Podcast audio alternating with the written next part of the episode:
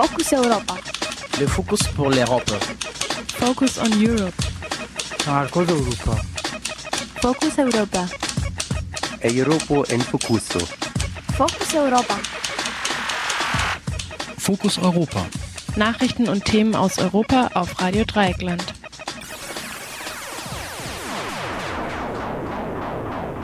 Herzlich willkommen bei unserem Fokus Europa Spezial vom heutigen 24. Januar 2014 auf Radio Dreieckland. Für euch im Studio ist Fabian und heute wollen wir uns mit der digitalen Zukunft Europas beschäftigen. Dafür haben wir zwei Gäste zugeschaltet hier im Studio von Radio Dreieckland und zwar ist in Österreich äh, Thomas Lohninger von der Initiative für Netzfreiheit beziehungsweise auch Sprecher der digitalen Gesellschaft mit uns verbunden. Die Initiative Hallo. für Netzfreiheit ist Teil der Kampagne SaveTheInternet.eu und äh, die begleiten den Prozess rund um die Verordnung zur Verwirklichung des vernetzten Kontinents. Guten Morgen, Thomas. Guten Morgen. Hallo. Und in Brüssel haben wir zugeschaltet Peter Eber, stellvertretender Referatsleiter in der Generaldirektion für elektronische Kommunikation. Du hast an der Ausarbeitung dieses Entwurfs zur Verordnung auch mitgearbeitet, jetzt über längere Zeit. Auch du herzlich willkommen in der Debatte. Guten Morgen. Guten Morgen. Wir wollen heute über diese Verordnung sprechen, die sich eben mit der Zukunft des äh, digitalen Europas beschäftigt und dort eben neue Richtlinien setzen will, neue Rahmenbedingungen. Ähm, ich würde vielleicht erstmal Peter äh, bitten, diesen Regulierungsrahmen doch für uns äh, vorzustellen, beziehungsweise auch die Vorgeschichte. Wie ist denn das entstanden?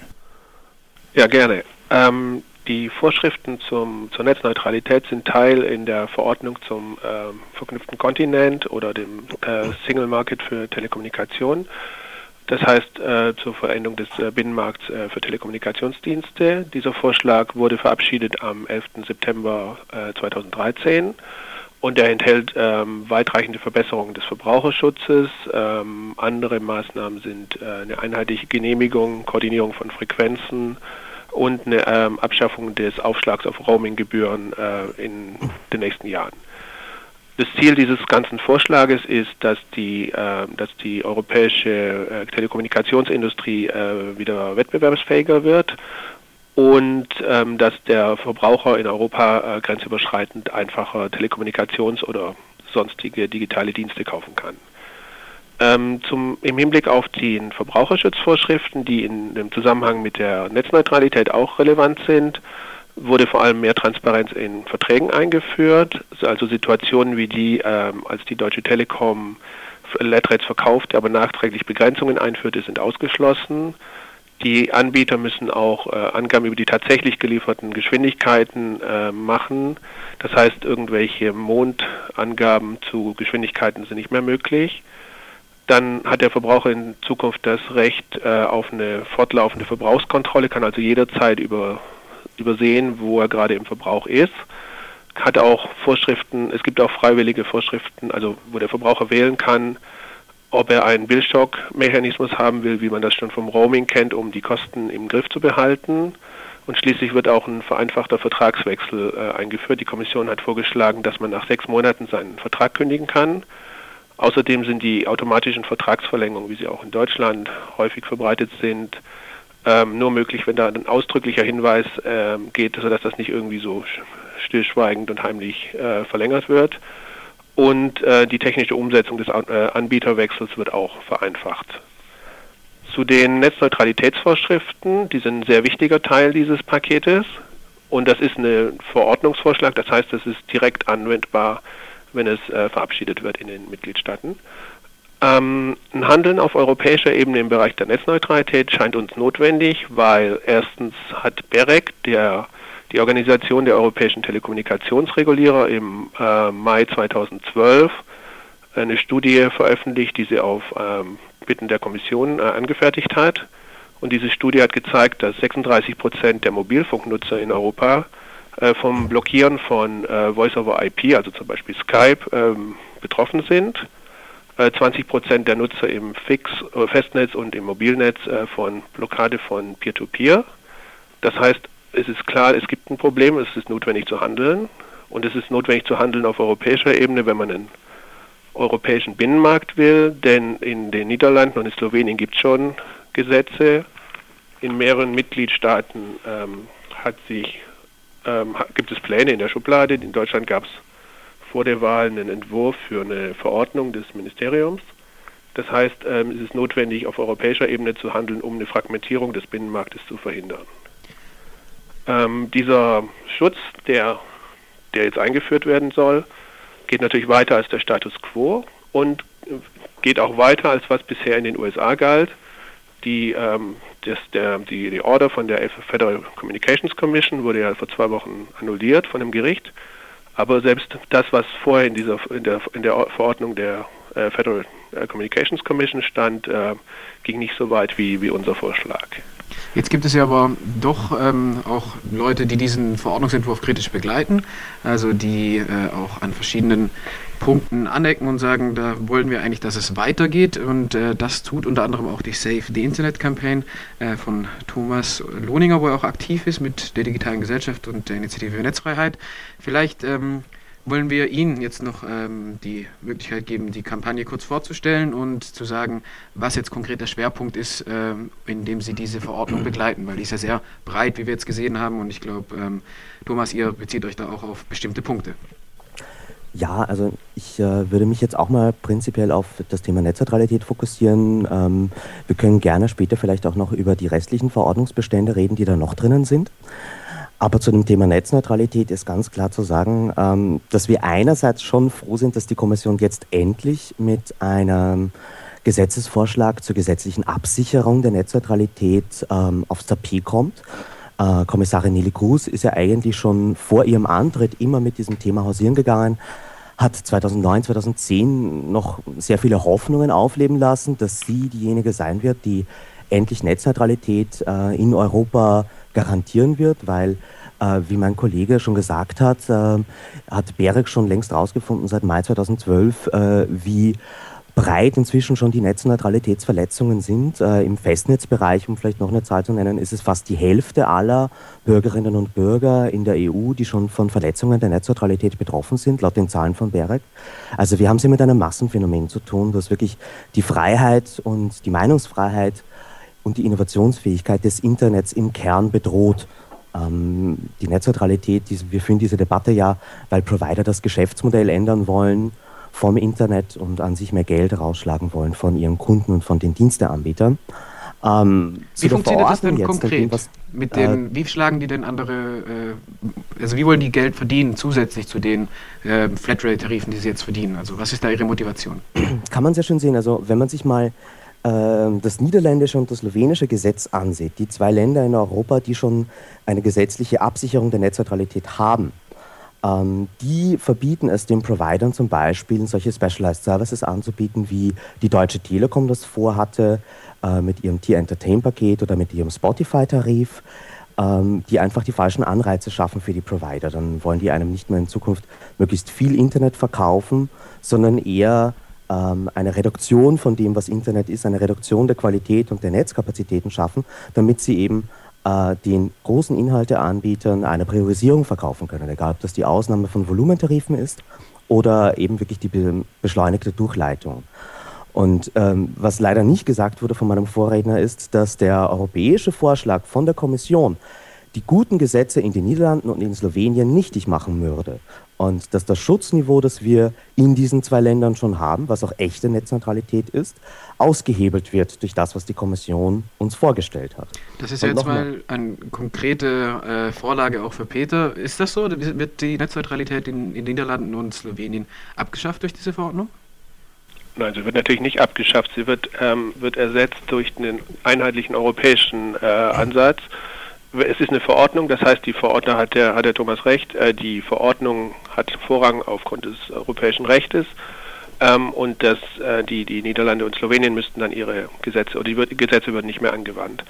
Ähm, vielleicht noch zur Nieder-, zum niederländischen Gesetz, ähm, das ist nach unserem Informationsstand nicht richtig, dass die äh, keine Specialized Services erlauben. Wir haben mit, der, mit dem Regulierer und mit, dem, mit, den, äh, mit der Regierung gesprochen und es gibt auch ähm, Dokumente, die, äh, die ganz klarstellen in, in den Niederlanden, dass Specialized Services erlaubt sind.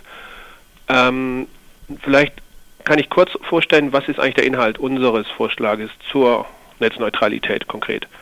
Ähm, das eine ist, also wir sehen wir haben einen ausgewogenen Ansatz auf drei Grundpfeilern. Das Wichtigste ist der Schutz des offenen Internet. Das heißt, wir haben klare Verkehrsmanagementregeln. Die müssen transparent, verhältnismäßig und nicht diskriminierend sein. Es gibt keine Diskriminierung, kein Blockieren, Drosseln von spezifischen Inhalten.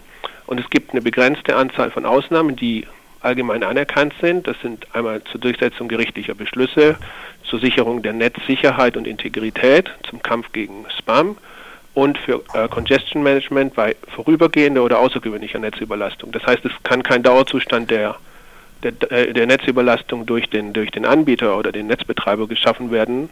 Ähm, und in, selbst in dieser Situation des, äh, des Congestion Management äh, müssen ähm, das, dann können äh, zum Beispiel Videotelefonie kann dann bevorzugt behandelt werden gegenüber E-Mails, weil das eben nötig ist für die Videotelefonie, aber für die E-Mail, der macht das nichts aus, wenn sie ein paar Millisekunden wartet.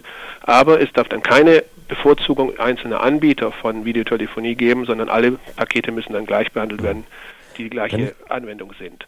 Kann ich Und, dazu vielleicht mal was sagen? Ähm, also Sie, ähm, es ist ganz wichtig in der Frage der Specialized Services, dass man äh, eine gute Definition von solchen Specialized Services. Da komme ich gleich hat. zu. Die Specialized Services ist ja der nächste Punkt. Also, ja. aber gut. Also, weil ähm, in den Niederlanden, da haben Sie recht, dort gibt es auch Specialized Services. Die gibt es auch in Österreich zum Teil schon. Aber der Kernpunkt ist, da bietet ein Provider zwar einen gesonderten Dienst an, aber entweder dieser Dienst ist nicht Teil des Internets, das heißt, wir haben keine Konkurrenzsituation zwischen diesen bevorzugten Diensten und dem Wettbewerb und der Innovation im Internet. Oder aber es ist ein Dienst, der im Netz nicht priorisiert wird. Ich kann äh, in den Niederlanden ein Spotify-Paket kaufen und in Österreich auch ein dieser äh, Musikstreaming-Paket, aber das wird nicht anders behandelt von meinem Provider. Die bundeln zwar die Produkte, ich kann das über meinen Provider bestellen, aber ich habe trotzdem äh, keinen Vorteil als äh, Internetunternehmer, das einen Deal mit dem Provider abgeschlossen hat. Ich kann mich nicht in die Pole Position befördern und das ist der Kern. Ja? Also Specialized Services dürfen nicht sein, was es auch so als Dienst im Internet gibt. Etwas, das sich zum Beispiel auch im slowenischen Gesetz noch viel expliziter findet. Und Ihre Definition geht ja sogar gegen das, was BEREC, die von Ihnen schon genannten Regulierungsbehörden, vorgeschlagen haben. Nämlich auch äh, seit dem Mai, seit dem Papier äh, Guidelines for Quality of Service, wissen wir, wie sich die Regulierungsbehörden, das unabhängige Expertengremium in Europa, solche Specialized Services vorstellen. Und Ihre Definition, Ihr Verordnungsvorschlag geht ganz klar gegen diese Definition, auf die sich eigentlich alle einigen könnten. Und ich meine, wir sehen ja auch jetzt auch in der Diskussion, in der Kritik von Berek, in den Änderungsanträgen des Parlaments, dass das einer der Streitpunkte ist und einer der wirklich eine, einer der Punkte des Versagens der Kommission, dass man sich hier nicht auf die Expertise berufen hat, sondern äh, mit einer sehr komischen, sehr weiten und sehr gefährlichen Definition fürs Internet ähm, mit diesem Verordnungsvorschlag gekommen ist. Weil ich finde wirklich, ja. darüber sollten wir reden, das ist ein zentraler gerne. Punkt auch in Sehr der gerne. Debatte. Ja, was Sehr ist gerne. denn jetzt konkret die äh, Definition der Specialized ja. Services aus der Sicht der Kommission? Also die Specialized Services, das ist, was sind eigentlich Specialized Services? Das ist, sind Dienste, die sind zu einer Befriedigung der Nachfrage nach einer besseren Qualität. Und was sind äh, konkrete Beispiele? Äh, zum Beispiel Internetfernsehen oder IPTV.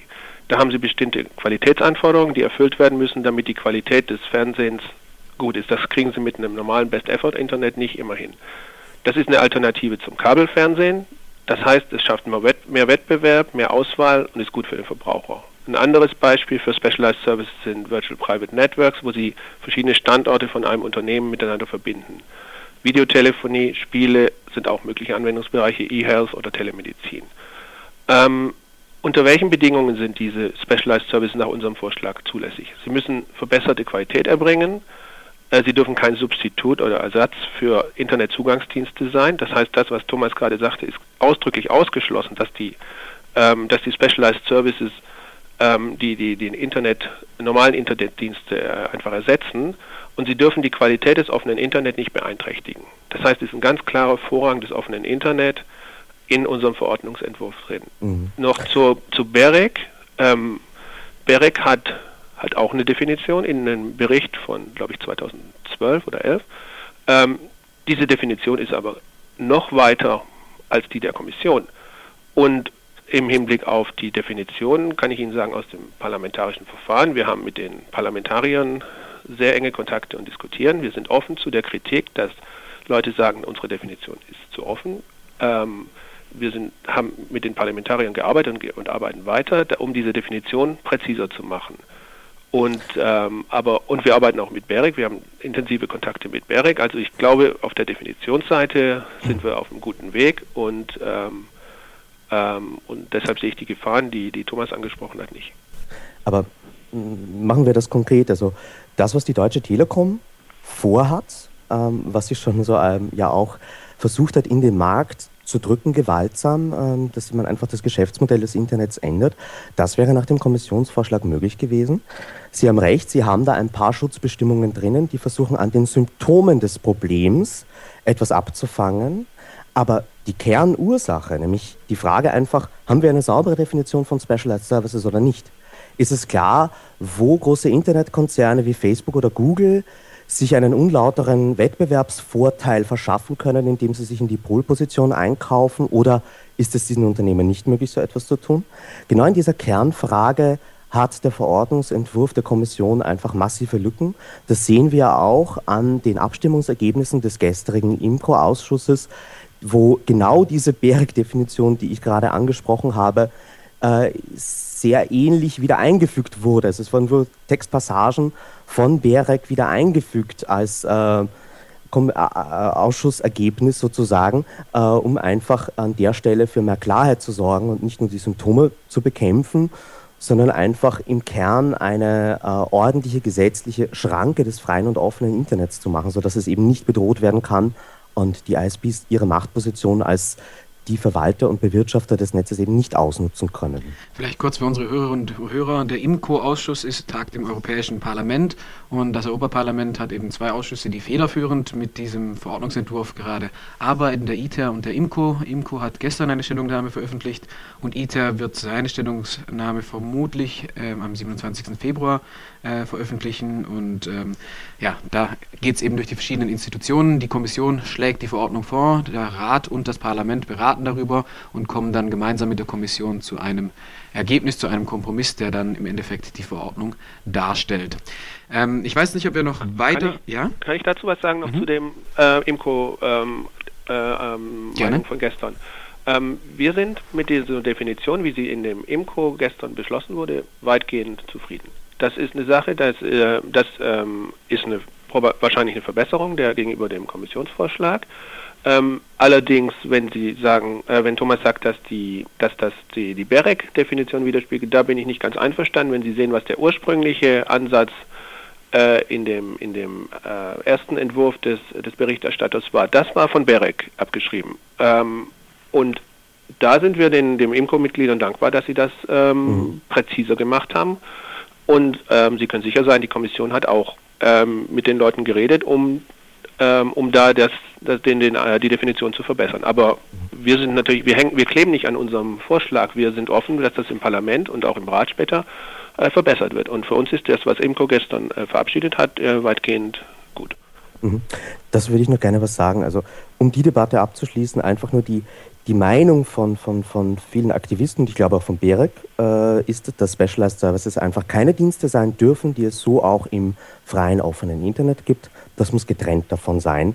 Und der Kernsatz, auf den ich mich bezogen habe, ist, ist aus der ursprünglichen 2012er Definition von BEREC, operated within closed electronic networks. Das ist so ein bisschen der Kernpunkt. Aber ich äh, würde noch gerne. Aber da sind wir einverstanden, da bin ich mit Ihnen auf einer Linie, dass das, ja, dass das ja. äh, nicht das, also dass das nicht ein Ersatz für das Internet sein darf. Ja, aber dann frage ich mich, äh, ich meine, die Kommission hat sich wirklich viel Zeit gelassen für diesen Verordnungsvorschlag. Wie gesagt, also äh, 2010 wurde angefangen zu arbeiten und dann im September 2013, wahnsinnig kurz vor der Europawahl, stellt man auf einmal ein riesiges Gesetzeswerk vor. Ja? Kommissarin Nelly Cruz hat ja bis dahin und eigentlich seitdem mehr oder weniger nichts wirklich zustande gebracht, außer Pressetermine zu absolvieren, viel zu twittern und so zu tun, als würde sie etwas für Startups machen.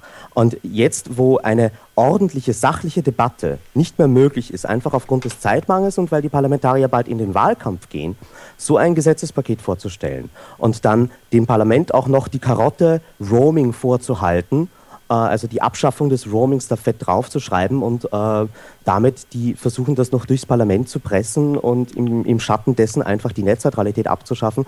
Das ist halt auch eine Strategie, wo ich mich frage, was ist äh, die, die Rationalität dahinter? Also das ist ja auch demokratiepolitisch äußerst fragwürdig, ob man äh, einfach in so einem kurzen Zeitplan so ein riesiges Gesetzeswerk vorstellen soll. Das noch dazu, den größten Kritikpunkt haben wir nämlich noch gar nicht genannt. Äh, Sie haben vorher so schön gesagt, dass man die Netzneutralität aushebeln kann, also sowas wie Internetzensur machen, äh, wenn es Gerichtsbeschlüsse gibt. In Ihrem Verordnungsvorschlag steht aber auch Darf in Artikel 23.5a, dass man da auch ohne sagen, Gerichtsbeschluss und ohne Gesetz und dann, können wir das besprechen gerne. Okay, ja, lassen wir uns. Das ist ein großer Punkt nämlich. Ja, Da das ist ein großer Punkt, also wollen wir ist gerne Zensursolar. Zeit für reinnehmen. Ähm, jetzt aber geht es hoffentlich weiterhin um inhaltliche Punkte und die Person von Nelly Groß ist jetzt nicht der springende Punkt. Was wir, mit was wir nachher dann hier im Internet leben müssen und werden, ist diese Verordnung und darum geht es uns jetzt gerade. Dann noch kurz äh, von Peter zu diesen Ausführungen gerade und dann wollen wir doch zu dieser ja, ähm, Zensur oder Zensursolar in diesem Gesetz kommen. Ähm, also, dass Frau Kruse in ihrem Mandat nichts gemacht hat, das will ich stark bestreiten. Wir haben einige Sachen auf, die, auf den Weg gebracht und, ähm, und, und zum Beispiel sind jetzt auch einige Sachen noch im Parlament, die schon früher eingebracht wurden, zum Beispiel zu Cyber äh, Security und so weiter. Ähm, warum der Vorschlag jetzt kam? Ähm, wenn Sie die, und Sie, Sie kennen sich ja sehr gut in der Materie aus, Sie, es gab den Europäischen Rat, also der Staats- und Regierungschefs im März letzten Jahres, der hat gesagt, die Kommission soll was machen für den äh, Digital Single Market und insbesondere im Kommunikationsbereich. Das hat Frau Kroes aufgegriffen und hat sehr schnell und hoffentlich doch recht gut äh, einen Verordnungsvorschlag erarbeitet. Der Hintergrund ist auch, wenn die Alternative wäre gewesen zu warten, bis die neue Kommission, bis das neue Parlament gewählt ist, bis das Parlament und der, und der Rat die, die neue Kommission bestimmt haben. Das heißt, bis neue, der neue Kommissar oder die neue Kommissarin im Amt gewesen wäre, das wären mindestens drei Jahre vergangen, bis ein vernünftiger Vorschlag äh, auf dem Tisch gewesen wäre. Das wäre die Alternative gewesen. Entweder man macht was jetzt oder man wartet drei Jahre. Äh, und das war die Alternative. Und dann hat Frau Kruse gesagt, und, und Sie kennen sie auch, ähm, dann gehe ich dafür und, und, und mache das jetzt. Und ich glaube, das ist die richtige Entscheidung, statt drei Jahre zu warten, insbesondere in dem Bereich, den wir hier diskutieren, wie die Netzneutralität.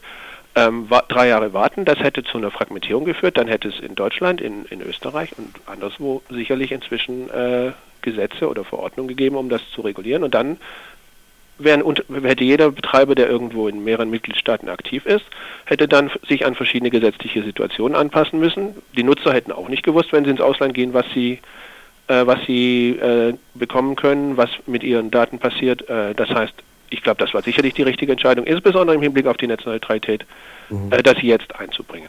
Dann wollen wir doch jetzt auch mal von diesem Prozess des äh, Verordnungs einbringen in die äh, europäischen Institutionen wegkommen und zu diesem Punkt hinkommen. Wir haben ja nicht mehr allzu viel Zeit der privaten Rechtsdurchsetzung beziehungsweise der Möglichkeit in dieser Verordnung dann gewisse ähm, Kommunikation auch zu unterbinden. Ähm, da gibt es zum einen die Möglichkeit, eben wenn die Internetprovider Richterbeschlüssen Folge leisten müssen. Ich glaube, da gibt es keinen großen Widerspruch, aber ich glaube, die Verordnung äh, gibt auch andere Möglichkeiten, um Kommunikation zu unterbinden. Und dort ähm, ist ja dann die Gefahr, dass eben Sachen auch zensiert werden können, beziehungsweise Rechtsauslegungen an äh, private In- Institutionen, Firmen irgendwie ausgelagert werden. Äh, wie sieht da die konkrete Regelung aus? Ich will nochmal sagen, also es wurde schon ein bisschen geschlammt. Also der Europarat hat zum Beispiel 100 Fragen jetzt äh, zum Impact Assessment gestellt an die Kommission, wo er schriftliche Antworten will. Also auch der Europarat ist nicht ganz glücklich mit der Kommission in dieser Sache. Ähm, aber zum Thema der Internetzensur, die in dieser Verordnung drinnen steht, ähm, da hat die Europäische Union halt einfach mal ein nicht grundrechtskonformes Gesetz äh, verabschiedet, das mit Artikel 52 der Charta nicht vereinbar ist.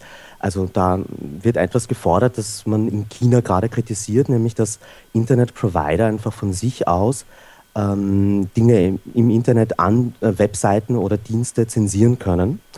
Äh, sprich, ein privates Unternehmen wird zum Richter und zum Vollstrecker in einem gemacht, weil der Wortlaut der Verordnung ist wirklich so, dass man Netzneutralität aushebeln kann aufgrund eines Gerichtsbeschlusses, aufgrund einer gesetzlichen Anordnung oder um schwere Verbrechen abzuwehren oder zu verhindern, äh, mal vom Englischen übersetzt. Und schwere Verbrechen ist nicht definiert in dieser Verordnung. Da kann man sich wieder fragen, auf was läuft das dann hinaus? Beinhaltet das dann auch Urheberrechtsverletzungen? Beinhaltet das dann ähm, die schon bekannten Kinderpornografie-Sperrlisten? Äh, ähm, oder worum geht es da im Kern? Äh, da ist halt wirklich diese ganze Zensursola-Debatte, die wieder nach oben kommt, dass äh, hier versucht wird, die Rechtsdurchsetzung zu privatisieren. Es ist eine sehr besorgniserregende Tendenz, die leider an vielen Stellen immer wieder aufpoppt und an all diesem bekämpft werden muss, weil wir wollen ähm, keine privatisierte Rechtsdurchsetzung, wir wollen rechtsstaatliche Kontrollen. Und es ist schon wirklich zu fragen, wieso die Kommission an dieser Stelle ähm, so, so überhaupt nicht auf ähm, die Gefahren ihres eigenen Vorschlages geschaut hat. Also war man da äh, nicht sensibel dafür? War einem das egal? War da ein Lobbydruck dahinter, der ja, diesen die Paragraph das reingebracht hat? Genau rauszufinden, Peter. Wie sieht denn das aus? Ist das irgendwie definiert mit diesen schweren Verbrechen? Wie, auf was kann man sich da einstellen? Da haben Sie sicher euch auch darüber Gedanken gemacht. Ja, also der Hintergrund ist, wie Thomas sagte, das ist um die Möglichkeit der Hintergrund, der, der, warum das eingefügt wurde, ist, dass man, es gibt eine Richtlinie aus dem Jahr 2011 ähm, zur Child Protection. Äh, darum geht es vor allem um die Bekämpfung von Kinderpornografie im Internet. Und da ist ein Kompromiss damals ausgehandelt worden ähm, zwischen Parlament äh, und, und, und Rat, in dem gesagt wurde, dass ähm, auch die Mitgliedstaaten entscheiden können, ob die es eine Art Selbstregulierung und, oder, oder freiwillige Blockade von Kinderpornografie im Internet durch äh, Internetprovider, dass das erlaubt werden kann durch die Mitgliedstaaten. Das ist ein Recht für die Mitgliedstaaten, dass sie wählen können. Das Ziel dieses, dieser Einfügung war, dass das nicht durch den Verordnungsvorschlag ähm, wieder diese, diese Balance oder diese, dieser Kompromiss aus den, aus den Fugen gerät, das ist ganz klar in einem Erwägungsgrund in der Verord im Verordnungsvorschlag erläutert worden. Ähm, eine Definition von Serious Crimes gibt es nicht in, der, in unserem Verordnungsvorschlag, gibt es aber in anderen Rechtsakten äh, der Europäischen Union. Es geht sicherlich nicht um irgendwelche Zensur mit dieser Vorschrift und es geht nicht darum, äh, dass, es, dass, dass hier Privatisierung von Rechtsdurchsetzung ist. Das ist sicherlich nicht unsere Absicht. Ähm, wir haben die Kritik sehr aufmerksam zur Kenntnis genommen. Wir, sind, äh, wir sehen das Problem. Wir sehen, dass das als, als ein, äh, Schlupfloch äh, oder eine, eine, undichte Stelle dieser, dieser Verordnungsentwurf gilt oder wahrgenommen wird. Und wir arbeiten mit dem Parlament und mit, den, mit dem Rat daran, das zu präzisieren und, und, und eine Lösung zu finden. Wir sehen, wir haben diese Kritik sehr, sehr ernst genommen, die dazu rauskam und, ähm, und sind offen für, für Verbesserungen auf jeden Fall. Jetzt sind wir leider schon auch äh, am Ende unserer Sendezeit angekommen ähm, und ich würde jetzt mal kurz zum Schluss bitten, ähm, ich weiß nicht, Peter, vielleicht ähm, die Termine sozusagen nochmal in Erinnerung zu rufen. Äh, wie ist jetzt der Prozess im Parlament und wie wird der Rat äh, entscheiden? Wie ist da der Zeitplan? Also der federführende Ausschuss ist der Industrieausschuss ITRE, der ähm, für die Netzneutralität und für die Verbraucherrechte ist auch der Binnenmarktausschuss IMCO zuständig. IMCO hat gestern seine Stellungnahme ähm, verabschiedet. Am 24. Februar ähm, wird ITRE abstimmen und dann geht das in das Plenum und da wird in der Mitte April ist das, äh, wird das Plenum darüber abstimmen, über den Verordnungsvorschlag. Und der Rat arbeitet, beginnt auch die Arbeit daran. Ähm, und es ist dann wahrscheinlich, dass nach den Wahlen, wenn das neue Parlament sich konstituiert hat und, ähm, und der Rat dann mit seinen Beratungen fortgeschritten ist, äh, es einen sogenannten Trilog geben wird, bei dem Rat, Parlament und Kommission über den endgültigen Kompromiss ähm, beraten werden und dann ähm, wird das Parlament, das neue Parlament ähm, und der Rat äh, werden darüber abstimmen. Eine Verabschiedung noch dieses Jahr ist äh, sehr gut möglich. Ähm, da will ich noch zustimmen äh, in, in einem Punkt, den, den Herr Eberl gerade gesagt hat, nämlich, dass jetzt alles am Parlament hängt äh, und, und dass auch scheinbar ja die Hoffnungen der Kommission, ihren eigenen Vorschlag zu verbessern, gerade im ähm, Parlament liegen. Und dass das Parlament bis jetzt sich so gut verhalten hat und so viele Lücken äh, geschlossen hat und repariert hat, das liegt hauptsächlich an dem Druck aus der Zivilgesellschaft und eben unter anderem auch an dieser Kampagne Safety Internet EU, die wir machen, in der ganz einfach ähm, den Parlamentariern nochmal bewusst gemacht wird, was sozusagen die Kosten sind davon, was das Risiko ist dieser Verordnung. Ich da sind wir uns einig, dass das Parlament jetzt der Hoffnungsträger ist, was wahre Netzneutralität und ein offenes Internet angeht. Ich hoffe, wir haben mit dieser Debatte auch einen Beitrag dazu geleistet, um diese Verordnung äh, ja, mehr Diskussion und eine bessere Grundlage zu geben und sage vielen Dank nach Österreich an Thomas Lohninger und äh, nach Brüssel an Peter Eber. Gerne. Schönen Tag. Dank. Das war Fokus Europa von Radio Dreieckland. Produziert mit finanzieller Unterstützung des Europäischen Parlaments.